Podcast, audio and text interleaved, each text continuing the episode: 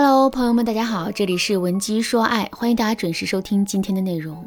如果你在感情中遇到了情感问题，你可以添加微信文姬零零九，文姬的全拼零零九，主动找到我们，我们这边专业的导师团队会为你制定最科学的解决方案，帮你解决所有的情感困扰。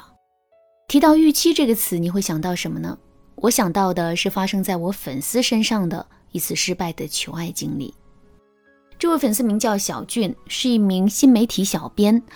当时来找我做咨询的时候啊，他还是一个刚刚毕业、进入职场的小白。小俊对我说，在实习期的时候，他对公司里那个经常照顾他的大哥哥产生了一种别样的感觉。之后，随着两个人交往时间的延长，小俊内心的那种感觉就会变得愈发的强烈。小俊之所以来找我做咨询，就是因为他现在萌生了追求大哥哥的想法。可是却始终拿不定主意，想要得到专业的指导。那听完小俊的整个讲述之后啊，我便对他说：“你很喜欢这个大哥哥，想要追求他，这一点是确定的。可是你知道那个大哥哥对你的心意吗？”听到“心意”这两个字之后，小俊的眼睛里啊突然闪现出了一道光，然后他便笑着对我说：“老师，我觉得他也是喜欢我的。”甚至我都可以说，他对我释放出来的爱的信号很明显。比如，我们每次聊天的时候，他都会冲我笑，而且每当我遇到难题的时候，他也会积极主动的帮我。所以，我现在对追求他的结果是有预期的。我觉得，只要我再主动一点，把意思表达的更清楚一点，他肯定就会毫不犹豫的答应我的。听了小俊的话之后，我对他的判断其实并不认同，于是便直言不讳的对他说。小俊，你的判断有一定的道理，但目前的依据还不十分充足。说的再具体一点，就是无论是男人冲你笑，还是积极主动的帮你，这都是一些很主观的依据，我们不能完全依靠这些依据来最终得出结论。所以我建议你还是再等一等再说。听了我的话之后呢，小俊叹了一口气，然后无奈的点了点头。后面我们又聊了很多具体的问题，然后呢，这次咨询。便结束了。我本以为小俊会把我的话牢牢记在心里，可没想到两天之后，他又急匆匆地找到了我，而且一张嘴就是一句：“老师，我昨天跟他表白了，然后他没有一丝犹豫地拒绝了我。我真的想不明白为什么会是这个结果。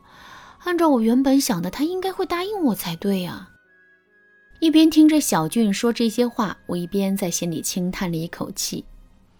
其实啊，在面对一段感情的时候，我们内心会产生很多的预期，比如我们会去想象我们喜欢的男生对我们也是有意思的，再比如我们会把男人做出的没有任何兴趣指标的行为理解成男人对我们有意思。可是这种预期毕竟是通过猜测得到的，所以它本身未必是准确的，甚至我都可以断言，我们内心产生的所有预期跟具体的事实之间都会存在一定程度的偏差。关于这一点，我们在心理学上有一个专门的词汇，叫做预期偏差。为什么小俊的求爱过程最终会失败呢？其实啊，这就是因为他对这份爱的预期偏差太大了。他自认为男人对他的笑容和帮助是爱他的表现，于是便在心里啊产生一个预期：只要自己主动一点，这段爱就会水到渠成。可事实根本就不是这样的，男人的帮助和笑容只是在表达善意。而不是爱意，所以基于这么大的预期偏差，这段感情会失败也是情理之中的事情了。怎么才能降低这种预期偏差呢？首先，我们要认真的想一想，为什么我们会对一件事情产生预期上的偏差呢？其实啊，这背后的原因很简单，我们太过于渴望去得到一个好的结果了。由于这种渴望和急切，我们的理性思维会被大大的限制住。所以，我们更容易会在情绪的作用下做出一些错误的判断，从而产生预期偏差。所以，想要消除预期偏差，我们就要先去消除自身太过于急切的心理。具体的，我们可以这么来操作：首先，我们要提高自信。只有当一个人在感情中缺乏自信的时候，他才会急于去得到一个爱的结果，而不是放心的去享受整个爱的过程。还是拿上面讲的小俊的例子来说吧。小俊是一个实习生，进入职场之后，他完全是处于职场的最底层。在这个时候，一个热心的大哥哥出现了。这个大哥哥不仅可以照顾他，还可以教他很多的职场经验和技能。所以在小俊的心目中，这个大哥哥其实是神一般的存在。面对着一个这么优秀的男人，小俊难免会变得不自信，而这种不自信最终导致了他的急于求成。怎么才能让自己变得自信起来呢？第一，我们可以通过一些积极的暗示来给自己增添信心。比如说，当我们想到自己只是一个实习生，可男人却是一个部门主管的时候，我们就可以这么告诉自己：虽然我的职位没他高，职场经验没他足，可是我还年轻啊，还有大把大把的机会来成长。所以现在差距并不是问题。第二，如果我们不能在短时间内快速的提升自信的话，其实也可以尝试着把男人拉下神坛，想想他抠脚底板、挖鼻屎的样子，想想他不刷牙、不洗脸、蓬头垢面的样子，想想他在工作中遇到的难题、手足无措的样子，想想他被领导批评、唉声叹气的样子。慢慢的，我们施加在男人身上的美颜和滤镜啊就会消失。而我们也会因此获得内心的平衡，从而变得更加自信。除了要变得更自信之外，我们还要学会用倒推法来给自己制定爱情计划。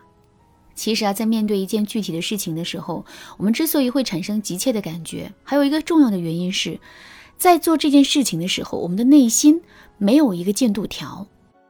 举个实际的例子来说，看电视广告的时候，如果广告的右上角没有那个几分钟的倒计时的话，我们是不是更容易会产生一种焦躁的情绪呢？肯定是会的。这个几分钟的时间倒计时啊，其实就是一个进度条，失去了对这个进度条的把控，即使只有一分钟，我们都会觉得很煎熬。感情也是如此。如果对于恋爱这件事，我们完全没有规划，也无法掌握整个恋爱的节奏的话，那么我们就很容易会产生一种焦躁的情绪。怎么给自己制定爱情计划呢？倒推法就是一个很好的办法。